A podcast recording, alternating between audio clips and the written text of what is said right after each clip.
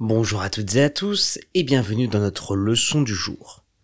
Les trois mots que nous allons découvrir aujourd'hui sont un médaillon, un bouc émissaire et une étoile. Un médaillon, c'est un petit pendentif plat que l'on va généralement porter autour de son cou. À la différence d'un simple collier, le médaillon, il va souvent avoir une symbolique assez forte grâce à ce qu'il contient à l'intérieur de lui. Ça peut être souvent une image, une inscription gravée dessus, ou bien tout simplement un souvenir précieux. On peut dire, elle portait un médaillon en argent contenant une photo de ses parents. Elle portait un médaillon en argent contenant une photo de ses parents.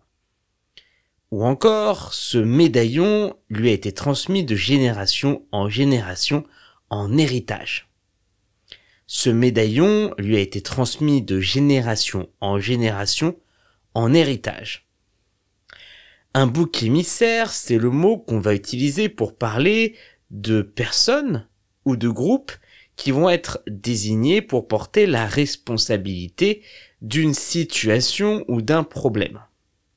Quand on est le bouc émissaire de quelque chose, on est désigné par les autres comme étant le coupable.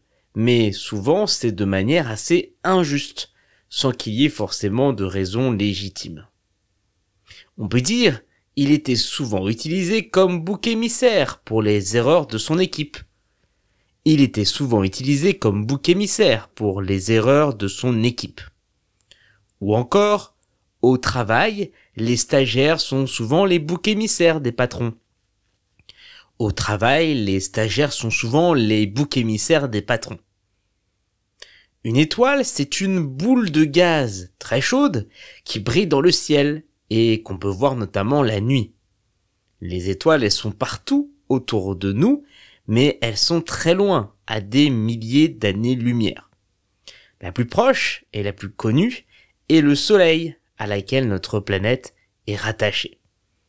Dans un sens plus familier, une étoile peut désigner quelqu'un ou quelque chose qui brille.